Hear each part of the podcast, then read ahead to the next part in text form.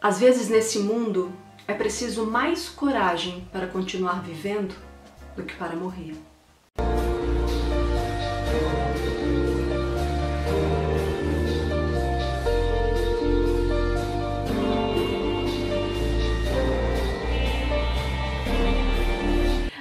Meu nome é Janaína, você está no canal Nime Suas Letras e se você é novo por aqui já aproveita para clicar nesse botão de se inscrever, ativa também o sininho para você não perder nenhuma novidade. Temos vídeos novos aqui no canal às quartas e sábados, quartas às 18 horas e sábados às 9 da manhã.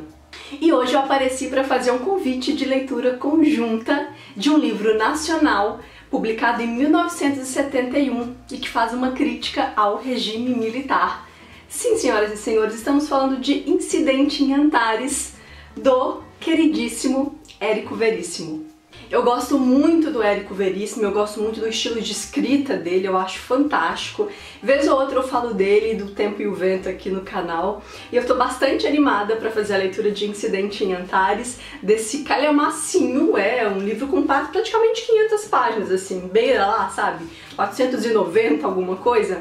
Essa leitura eu vou fazer com os apoiadores do canal, com os meus dindos queridos. Nós vamos ler o Incidente em Antares nos meses de abril e maio e para ficar uma meta muito tranquila, a meta diária de páginas vai ser em torno de nove páginas. Então vai ser super tranquilo, a gente vai ter metas de segunda a sábado e aos finais de semana que as discussões vão acontecer. Então não vai ser o mesmo processo do Clube Nina Clássicos que a gente conversa todo dia. Aqui não, aqui é uma proposta diferente, as metas seguem sendo diárias, como eu falei, mas as discussões elas acontecem aos sábados e aos domingos no WhatsApp.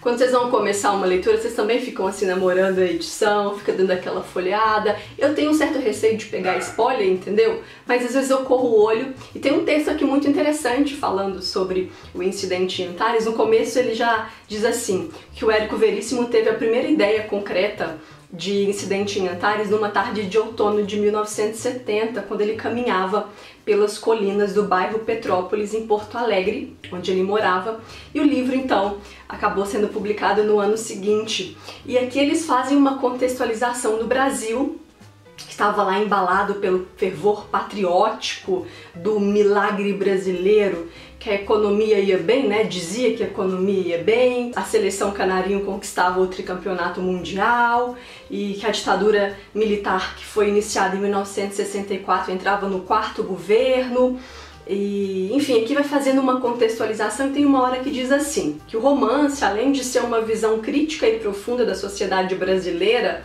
insiste na tese de que é dever de todo escritor dar testemunho sobre seu tempo, pois a liberdade é e sempre será a matéria-prima das artes e do pensamento. Em contraste, Incidente em Antares, espécie de súmula da obra de ficção de Érico, tem outra característica interessante, o humor. Se existe algo terrível que a supressão da liberdade provoca, é a impossibilidade de rir, a perda da alegria de viver. O Brasil da era militar também era assim. Muitos haviam perdido o impulso da alegria. Por isso, o bom humor no romance de Érico tem a força de uma declaração política. Trata-se de um livro que desperta o riso, não o riso fácil impostado da falsa euforia, do esquecimento, da alienação, mas o riso, às vezes apenas sorriso, da ironia capaz de perceber por trás das veredas da fachada impostas por poderosos de má fé, a verdade do medo em que eles vivem e a fragilidade de suas imposições.